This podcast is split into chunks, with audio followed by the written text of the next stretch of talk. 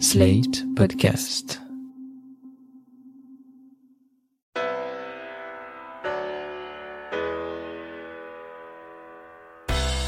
Bonjour et bienvenue dans le monde devant soi, le podcast d'actu international de Slate.fr. Je suis Christophe Caron et je suis en compagnie de Jean-Marie Colombani, directeur de la publication de Slate, et d'Alain Frachon, éditorialiste au Monde et spécialiste des questions internationales. Bonjour camarades. Bonjour Christophe. Bonjour Christophe. La Suède qui augmente considérablement son budget militaire, les États-Unis qui dénoncent une cyberattaque sans précédent et la panique en Allemagne après l'essai d'un missile. La Russie de Vladimir Poutine semble rendre le reste du monde un peu nerveux et cela fait longtemps que nous n'avons pas pris des nouvelles de Moscou dans le monde devant soi. Il faut dire que nous avions les yeux rivés sur les soubresauts de la démocratie américaine. On va donc prendre la direction de l'Est pour cet épisode. Et Jean-Marie, je le disais, on va commencer par cette cyberattaque dont Washington a annoncé avoir été victime. Une attaque qui a ciblé des secteurs majeurs du gouvernement américain et mis en danger un nombre pour l'instant inconnu d'agences gouvernementales et de citoyens américains.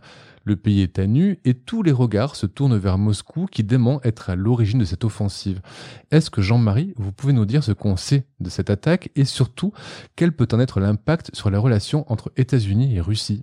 Les informations arrivent depuis quelques jours seulement et font état d'une attaque, cyberattaque massive au printemps dernier avec ce subterfuge qui a été que les États-Unis, les Américains se préoccupaient majoritairement, sinon exclusivement, du contrôle de, des processus électoraux et notamment de toute la machinerie qui accompagne les, machines à voter précisément, craignant justement une ingérence russe, comme cela a pu être le cas euh, lors de l'élection de 2016.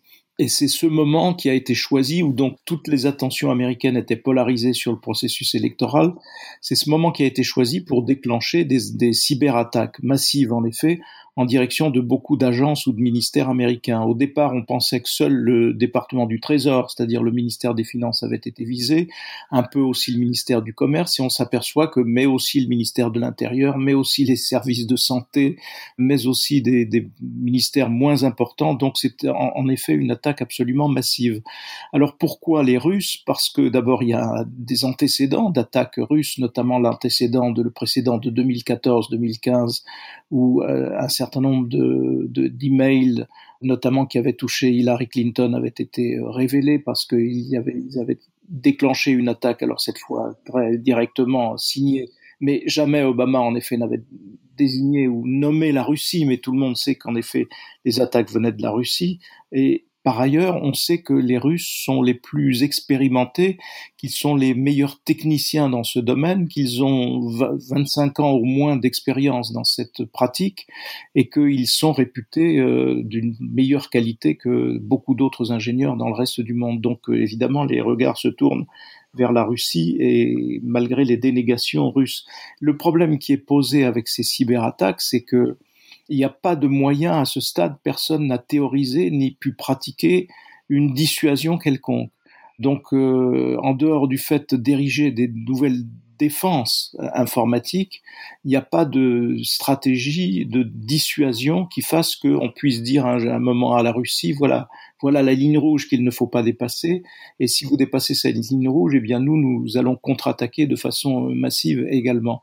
Donc on est un petit peu dans un terrain qui commence à peine d'être exploré, mais qui est le visage moderne de la guerre. Alors même si fondamentalement c'est de l'espionnage, c'est de l'espionnage qui va bien au-delà des espionnages classiques. Donc on est dans des, dans des processus d'affrontement qui sont, voilà, la guerre moderne est sous nos yeux. Juste une question, je voudrais savoir, pourquoi est-ce qu'il faut euh, définir une dissuasion? Est-ce que les États-Unis peuvent pas réagir et mettre déjà un warning euh, à Moscou ou à d'autres pays hein, qui se livreraient à ce genre d'offensive?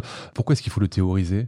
Parce que précisément parce que ça a marché avec le nucléaire et que on a vécu sous l'empire de la dissuasion nucléaire pendant un certain nombre d'années et que ça a évité les guerres précisément et donc euh, pour éviter les affrontements il faut arriver à au fond euh, une pratique et une doctrine qui permettent justement de tenir à distance ou de contenir ce, genre d'attaque. Et là, euh, j'allais dire, les États-Unis ne savent pas comment contre-attaquer au fond et ne savent pas quel type de contre-offensive ils, peuvent, ils peuvent mener, étant entendu que les États-Unis ont toujours eu le souci, ont toujours eu une certaine prudence dans ce genre de domaine pour justement éviter l'escalade et éviter que les choses ne soient euh, très vite euh, hors de contrôle.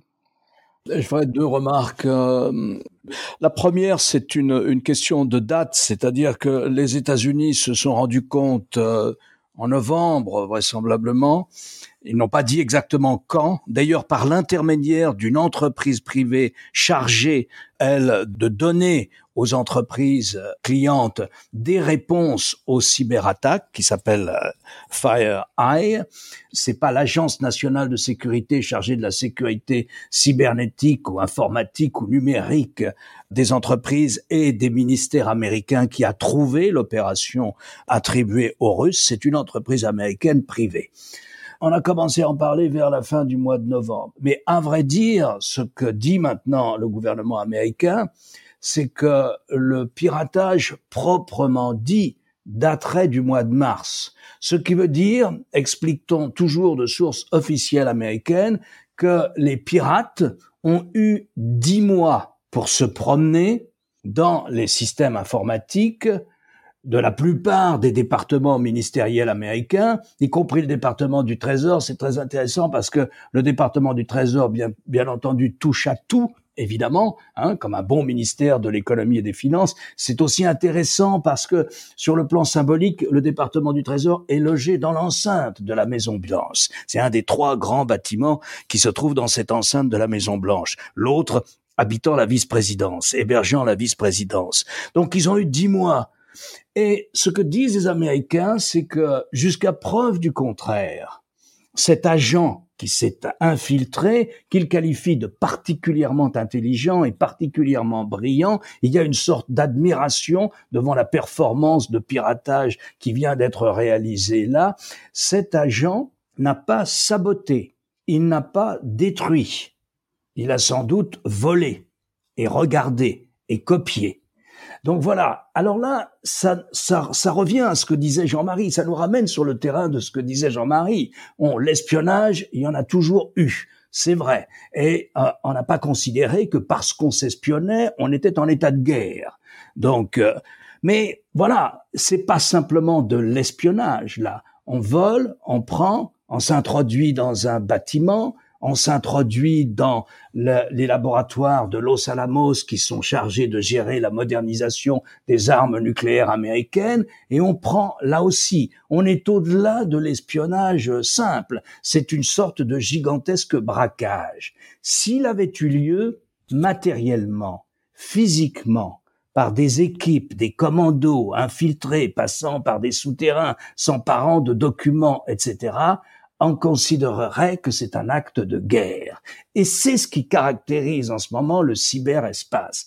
Il est bel et bien le lieu d'actions qui, si elles étaient physiques, si elles étaient faites à l'aide d'un mortier lourd ou, ou, en lançant des missiles, seraient considérées comme des actions de guerre. Il y a donc bel et bien une manière de guerre qui se déroule dans le cyberespace. Alors, comme on le disait tout à l'heure, le problème, c'est qu'il n'y a pas de droit, il n'y a pas de grand traité réglementant, régissant les relations entre États dans le cyberespace. Pour un tas de raisons, parce qu'il est toujours très difficile de, de, pouvoir nommer véritablement celui qui est rentré dans vos ordinateurs, hein, et pour d'autres raisons encore, parce qu'on c'est sans précédent, parce qu'on ne sait pas trop comment comment comment s'y prendre. Mais ce qui veut dire que il n'y a pas l'équivalent des grands traités sur la dissuasion nucléaire, par exemple. Il n'y a pas ça, comme le disait tout à l'heure Jean-Marie.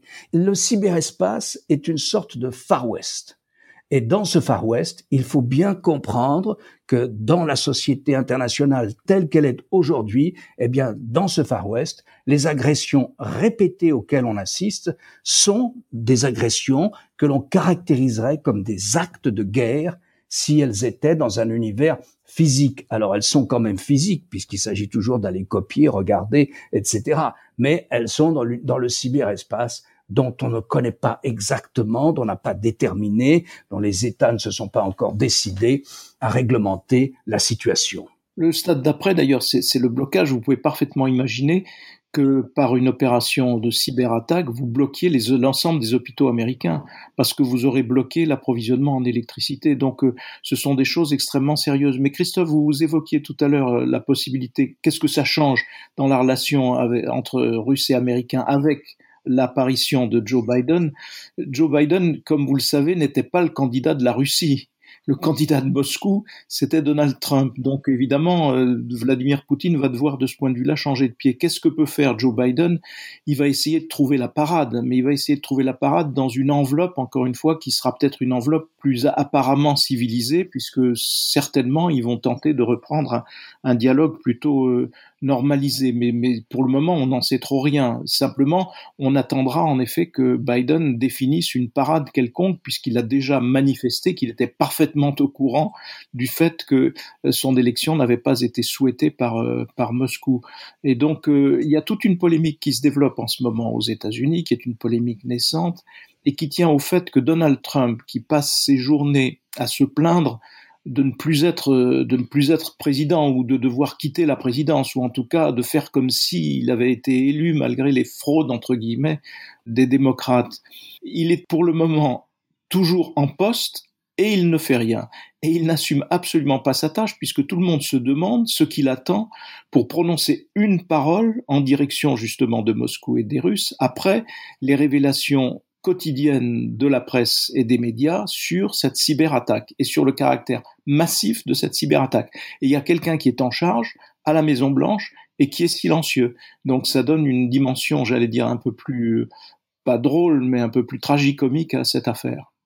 On va quitter le cyberespace pour des relations internationales plus réelles, euh, moins virtuelles en tout cas. En Europe, il y a un pays de l'Union qui se méfie particulièrement de Moscou. Ce pays, c'est la Suède. Alors, elle n'a aucune frontière commune avec la Russie. Et pourtant, on a appris cette semaine que face à l'instabilité qui règne dans la mer Baltique, elle a rouvert une base militaire sur l'île de Gotland et voté l'augmentation de son budget en matière de défense de 40% sur les cinq prochaines années. Alors, soit ce budget était à l'origine très bas, soit Stockholm a peur de quelque chose, Alain. Stockholm a réagi comme beaucoup d'autres pays européens de la région, pas simplement les Scandinaves, mais aussi les Baltes, mais aussi les Allemands d'ailleurs, pas dans les mêmes proportions. Alors la Suède, naturellement, c'est un petit budget militaire, c'est une petite armée, 90 000 hommes, mais Stockholm a réagi comme beaucoup, je le disais, dans la région, après l'annexion de la Crimée par la Russie en 2014. Alors, on va pas rentrer dans tous les débats politico-juridiques sur l'annexion de la Crimée par les Russes. La Crimée était russe avant et puis elle ne l'était pas. Enfin, elle a changé plusieurs fois de statut. La question est, c'est que pour la première fois, les frontières en Europe ont été modifiées par la force. Voilà, voilà ce qui s'est passé. Alors, naturellement, ce n'était pas seulement cela c'est aussi depuis plusieurs années une conduite particulièrement agressive des armées russes, des sous-marins russes dans la Baltique ou en mer du Nord, de l'aviation russe aux frontières, euh, aux limites des espaces aériens des pays euh, de la Scandinavie ou des pays baltes, voire de la France ou de la Grande-Bretagne, comme s'en plaignent les états-majors français et britanniques. Et donc, il y a de la part de ces états-majors ce qu'on appelle une suractivité euh, des armées russes dans la région, et une suragressivité des armées russes dans la région, à tel point que beaucoup disent un jour il y aura une coalition, il y aura une coalition où ça va mal se terminer, il peut y avoir un incident. Alors la Suède, elle a, elle n'a pas été par, elle y a été lourdement. Elle a, elle avait considérablement euh, diminué son budget militaire depuis la chute du mur et la, la disparition, l'implosion de l'Union soviétique à la fin du XXe siècle. Alors cette fois-ci, eh bien, elle a rouvert l'île de Götlang, euh, qui avait été démilitarisée depuis, et qui est une sorte de ce qu'on appelle une sorte de porte-avions suédois sur la Baltique. Mais elle a rouvert aussi une base navale fortifiée euh, au large de Stockholm, euh, la base de Musko, mais elle a aussi rétabli en partie la conscription. Donc vous voyez qu'elle prend très au sérieux, elle s'estime en première ligne, et elle prend très au sérieux l'agressivité de la Russie. Rappel, c'est un pays neutre qui ne fait pas partie de l'OTAN, même s'il y a une coopération militaire important. Je dirais que là, on parle beaucoup de la Suède parce qu'il y a eu, c'est très spectaculaire, la, remise en, l'état d'une grande base navale, celle de l'île de Götland, qui avait été démilitarisée. Mais on pourrait dire la même chose, si vous voulez, de la Pologne et des pays baltes. Là encore, la Pologne est un État qui compte sur le plan avec une vraie tradition militaire et qui compte sur le plan de son budget de la défense, mais naturellement pas les pays baltes. Donc, vous voyez la situation, ce sont non seulement les pays de l'OTAN qui se sentent euh, défiés euh, par les gesticulations militaires de l'armée russe actuelle et qui date depuis deux ou trois ans, mais aussi un pays neutre comme la Suède. Plus généralement, cela pose la question de l'organisation de la défense européenne. Alors, cette défense européenne, elle est euh, sur deux axes. D'un côté, une éventuelle défense commune qui, pour l'instant, n'existe pas. Hein. C'est un vieux serpent de mer et il est fort probable qu'on ne voit jamais de notre vivant une vraie défense européenne, même si 8 milliards d'euros viennent d'être débloqués par l'Union ces derniers jours. Donc la défense européenne d'un côté et de l'autre l'OTAN. L'OTAN qui est pour l'instant la seule vraie organisation militaire, alors qui dépasse le cadre de la simple Union, mais qui est à l'œuvre dans l'Union. Est-ce que l'arrivée de Biden va réveiller l'organisation de cette mort cérébrale dont parlait Emmanuel Macron? En tout cas, c'est une partie du mandat de Joe Biden parce que c'est vrai que du temps de Trump, il y avait à la fois une attitude classique aux États-Unis qui consiste à demander aux Européens de payer davantage pour leur défense, mais il y avait aussi de la part de Trump beaucoup plus loin puisqu'il remettait en cause pratiquement le fameux article 5, l'article 5 qui prévoit que quand un pays de membre de l'alliance est attaqué, les autres doivent se porter à leur secours. D'ailleurs, dans les réflexions actuelles sur euh, j'allais dire, le toilettage de l'OTAN ou sa révision stratégique, il y a l'idée que les cyberattaques vont être concernées par ce fameux article 5 et donc d'inscrire aussi les cyberattaques dans les compétences de l'article 5, ce qui évidemment changerait la donne. La, la réflexion qui va être engagée, par euh, les États-Unis va faire appel au concept traditionnel d'alliance. Donc euh, c'est vrai que Joe Biden va d'abord renouer avec ses alliés et avec ses alliés européens et avec les alliés de l'OTAN. Après, c'est vrai qu'il y a historiquement une grande querelle entre l'OTAN et l'idée même d'une défense européenne, parce que jamais les États-Unis n'ont accepté l'idée qu'il puisse y avoir une autonomie stratégique des Européens. Donc euh, la position de repli de la France, qui est maintenant aussi la position de l'Allemagne, consiste à dire oui, mais la défense européenne, c'est avant tout et d'abord le pôle européen de l'OTAN. Donc constituons un pôle européen à l'intérieur de l'OTAN. C'est en effet la seule voie de passage parce que tous les, autres pays, ceux dont on vient de parler, la Pologne, les pays baltes, tous les pays qui sont limitrophes de la Russie, craignent évidemment euh, cette même Russie et ne veulent pas, ne peuvent pas se reporter à une hypothétique ou une future défense européenne.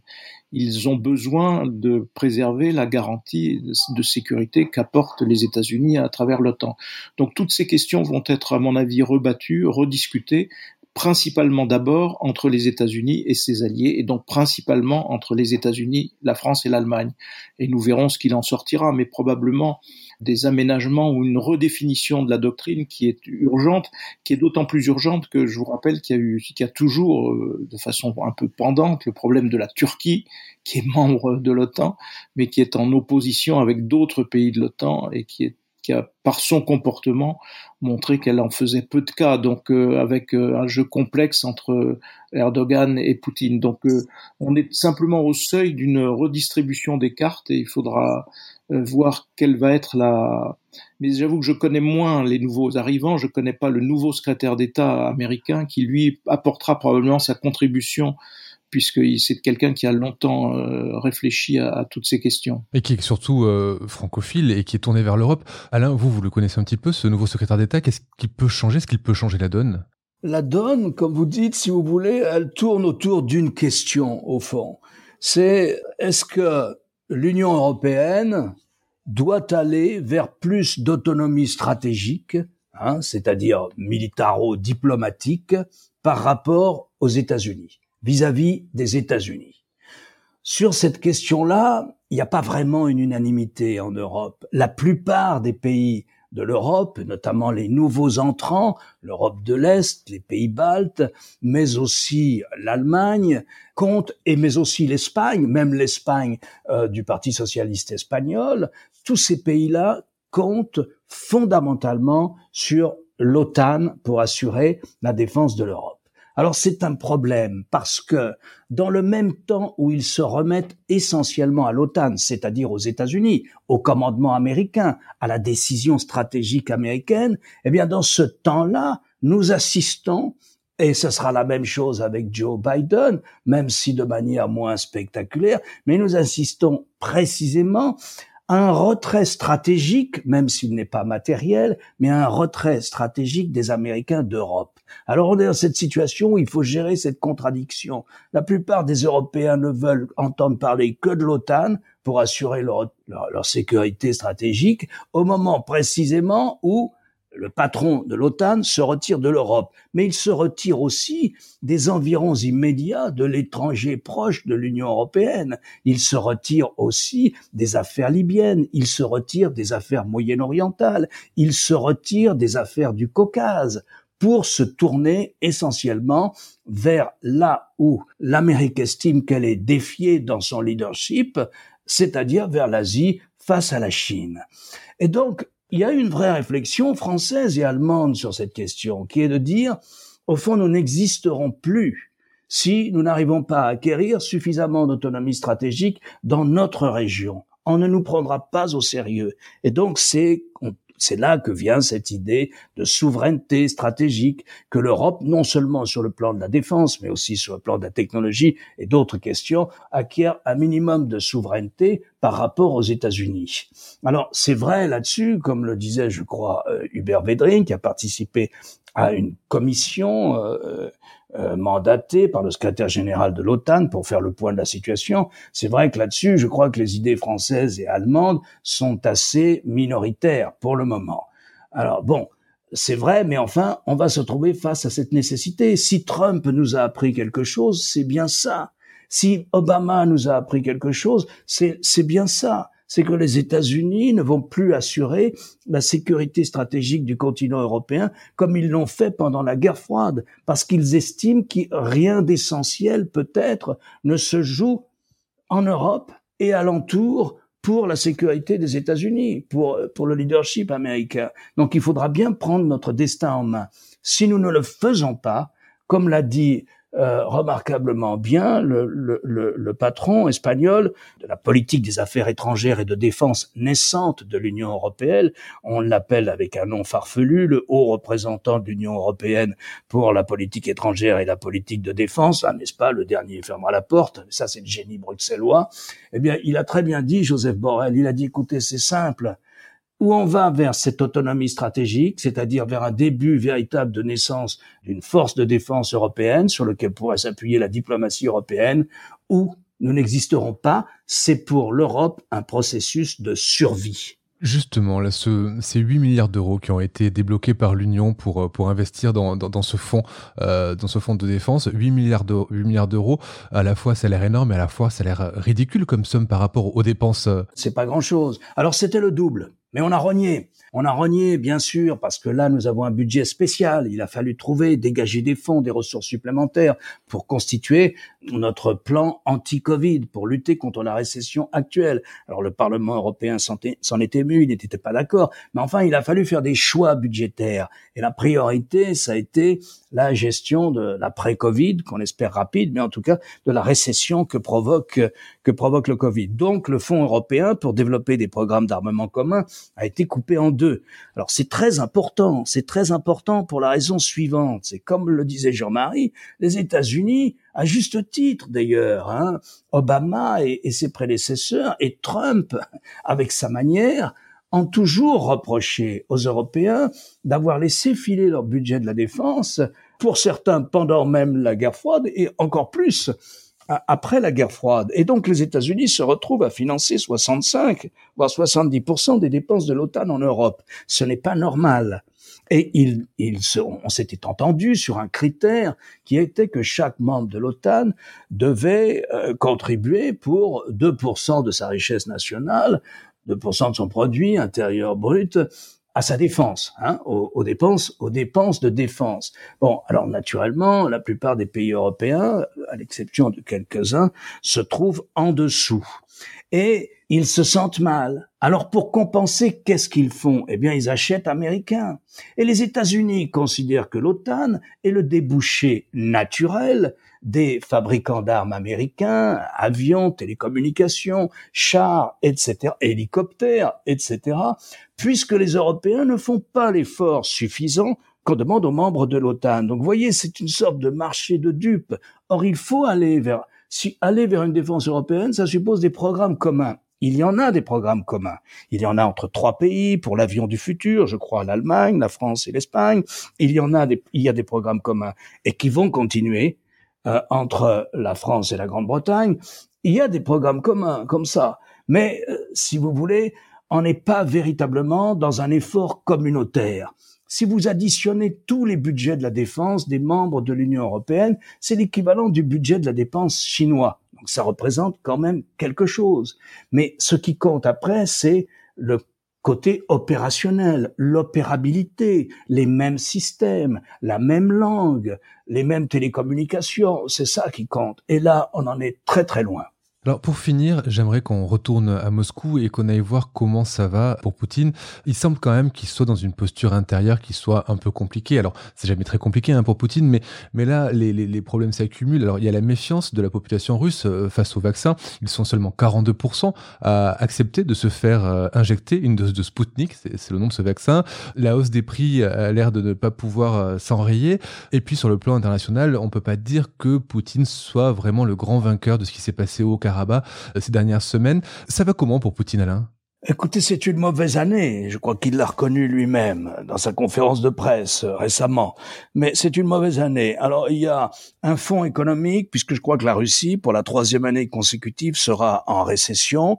Il y a un fonds économique et social puisqu'il y a toujours une réforme des retraites qui passe difficilement, avec des manifestations dans une grande ville de Sibérie, dont euh, l'équipe Poutine a, a, fait emprisonner le gouverneur, qui était très populaire, et ils ne savent pas comment s'y prendre pour gérer euh, ces, ces, ces manifestations de mécontentement récurrentes. Donc vous avez ça. Vous avez des initiatives, naturellement, qui ont marqué toute l'Europe de l'Ouest et les États-Unis, des initiatives euh, comme euh, la tentative d'empoisonnement de Navalny et une, une, une, manière encore plus poussée de répression de l'opposition. Vous avez en perspective un référendum qui doit donner à Vladimir Poutine la possibilité de rester au pouvoir jusqu'en 2040 ou à peu près. Vous avez quoi qu'ils en disent, parce qu'ils n'acceptent pas, mais quoi qu'ils en disent, vous commencez à avoir une Russie qui est en surexposition extérieure. Elle a développé ses forces d'interposition de 2000 hommes entre l'Arménie et le Karabakh, sans d'ailleurs arriver à faire totalement cesser les combats. Elle est massivement présente en Libye, elle est présente aussi en Syrie, où le pilier du régime, avec l'Iran, mais ça se passe mal, ça se passe mal entre les Iraniens et les Russes, ça se passe mal entre les Russes et les Turcs. Et donc vous voyez que on a une situation assez classique d'ailleurs, c'est-à-dire que chez Poutine, le statut de la Russie semble beaucoup plus compter que la situation économique et sociale des Russes. Donc on a ce surinvestissement dans l'image extérieure de la Russie et cette volonté farouche de compter parmi les grands. D'où peut-être, d'ailleurs, si on peut leur attribuer euh, ce qu'on ne sait pas encore, d'où peut-être l'opération de massive de cyberespionnage dont on a parlé au début. Et puis une situation intérieure qui reste médiocre, avec un paramètre qui lui est structurel. C'est le plafonnement, pour ne pas dire la baisse structurelle du prix des hydrocarbures, qui reste quand même sans doute la source principale du budget fédéral de la Fédération de Russie. C'est le grand paradoxe de la situation. Euh, les observateurs décrivent une Russie qui, sur le plan économique, s'affaiblit et qui, y compris sur le plan démographique aussi, s'affaiblit gravement et donc qui est en marche au fond vers euh, un statut de grande puissance moyenne et non pas de très grande puissance comme le sont toujours les États-Unis et la Chine. Et il faut toujours se rappeler que la principale profession de foi de Poutine, c'est le jour où il a proclamé que la chute de l'Union soviétique était la plus grande erreur stratégique du siècle. Et donc toute son obsession est de revivre ou de faire revivre une grande puissance soviétique. Et il se comporte comme si la Russie était toujours une très grande puissance, avec tous les théâtres d'opération qu'a évoqué euh, Alain, auxquels on pourrait ajouter d'ailleurs des théâtres en Afrique, qui sont aussi présents en Centrafrique, ainsi de suite. Et donc il y a ce paradoxe et ce hiatus de plus en plus grand, me semble-t-il, entre une suractivité extérieure qui est reliée à la façon dont Poutine pense la Russie, c'est-à-dire comme une très grande puissance, à l'égal de la Russie et de la Chine, et la réalité qui va de moins en moins correspondre à ce statut. Et donc c'est de ça dont va se nourrir, devront être nourries les, réflexions futures sur la Russie, avec euh, peut-être un petit espoir euh, avec l'arrivée de Joe Biden que on retrouve au fond un fil où il y ait toujours une conversation en cours et non pas seulement des terrains d'affrontement. L'un et l'autre euh, s'équilibrant. Enfin, pour le moment, nous sommes, n'en sommes pas là. Justement, dernier mot euh, avant de se quitter rapidement, Jean-Marie. Vous parlez de relations Biden, Biden, Poutine.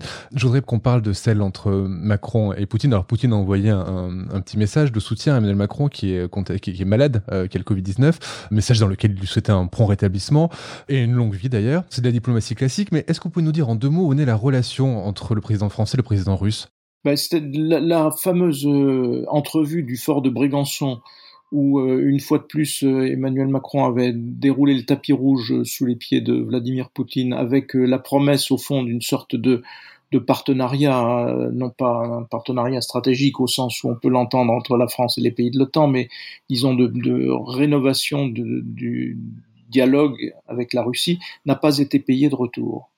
Non seulement n'a pas été payé de retour, mais il ne s'est rien passé dans la relation avec la Russie qui puisse encourager Emmanuel Macron a persévéré dans, dans cette voie. Donc euh, je dirais que les relations se sont considérablement refroidies et qu'elles sont pour le moment presque revenues, euh, j'allais dire, à, à l'état antérieur avant que Emmanuel Macron ne prenne les rênes du pouvoir. Merci Jean-Marie, merci Alain. On se retrouve dans 15 jours pour un nouvel épisode du Monde devant soi. D'ici là, bonne fête à tous et à toutes. Au revoir Christophe. Salut Christophe.